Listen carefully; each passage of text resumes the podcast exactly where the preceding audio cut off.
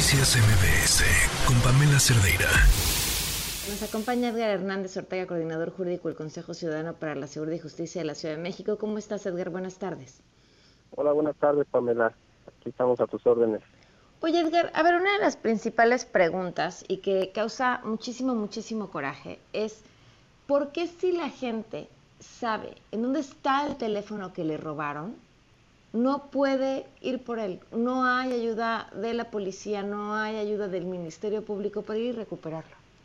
Eh, sí, mira, eh, para estos casos en donde eh, somos víctimas de, robo de, celular, hay un procedimiento jurídico que debemos de seguir. Nosotros, bueno, normalmente ya eh, los teléfonos celulares tienen una geolocalización que nosotros podemos acceder en una, a través de una computadora o de otro dispositivo.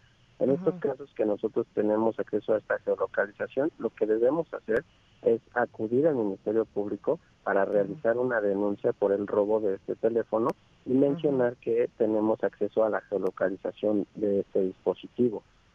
Posteriormente, Policía de Investigación nos va también a realizar una entrevista sobre la ubicación que nos arroja la geolocalización y ellos o la autoridad ya va a determinar si, si está en un lugar en, en, un lugar que es, es vía pública ellos van a, a, evaluar si es viable que se puedan trasladar para recuperar este objeto ¿sí? si se encuentra en algún inmueble de propiedad privada pues también el Ministerio Público puede solicitar una orden de cateo para ingresar y verificar si este objeto robado se encuentra en ese inmueble. Pero sí es necesario que acudamos al Ministerio Público para realizar la denuncia y que la autoridad sea quien se traslade para recuperar este objeto. ¿sí? Oye, ¿y, en la práctica qué tanto realmente sucede? O sea, que, que, sí, en efecto, digan, ahora vamos por él. Ah, bueno, esto este, sí, sí llega a suceder, pero como te mencionaba, depende de, ciertos criterios y de ciertas este, consideraciones que toman las autoridades para realizar esto, ya sea un cateo o la recuperación de, de, teléfonos si se encuentra en vía pública. Incluso ustedes, si son las víctimas de este delito, pueden comunicarse al Consejo Ciudadano a través de nuestra línea de seguridad o chat de confianza, que es el 55 55 33 55 33, y el Consejo Ciudadano les asigna un abogado y un psicólogo y nuestro personal los acompaña a la Fiscalía, a la Coordinación Territorial para poner esta denuncia. Nosotros fungimos como sus asesores jurídicos y estamos con ustedes durante este procedimiento. ¿sí? ¿Qué recomendaciones para evitar ser víctima de este delito? Bueno, las recomendaciones para evitar ser víctima de este delito, primeramente es que registren su, su, teléfono, que ustedes guarden el código email que trae su teléfono. Este código email lo pueden eh, obtener marcando desde su teléfono celular al asterisco gato 06 gato. ¿sí? Les va a arrojar este un código de 15 dígitos. Estos 15 dígitos es importante que los guarden porque en caso de que lo extravíen o lo pierdan, pueden bloquear este teléfono con ese número.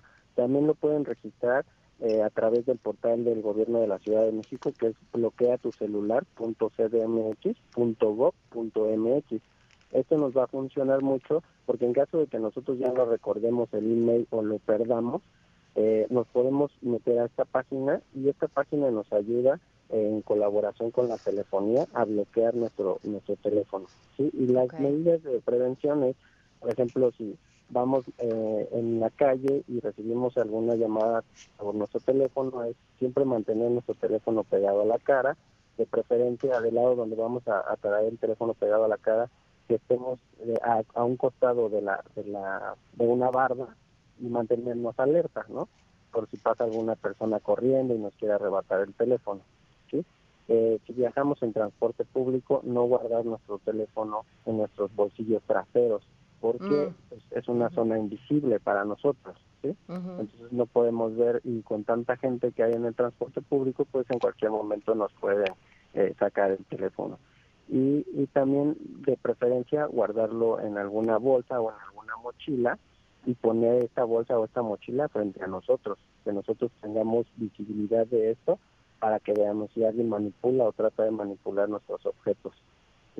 Y en caso de que ya sean víctimas de, eh, de robo, pues podemos, eh, lo que se puede hacer primeramente es hablar a los bancos para bloquear todas nuestras cuentas, nuestras tarjetas y que no accedan a, esta a nuestra información financiera.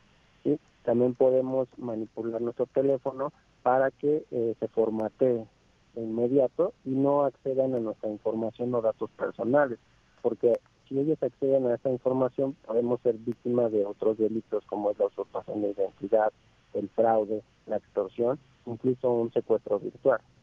Claro. Pues ahí están, ahí están los consejos. Muchísimas gracias por habernos acompañado. A sus órdenes. Muchas gracias por el espacio. Noticias MBS con Pamela Cerdeira.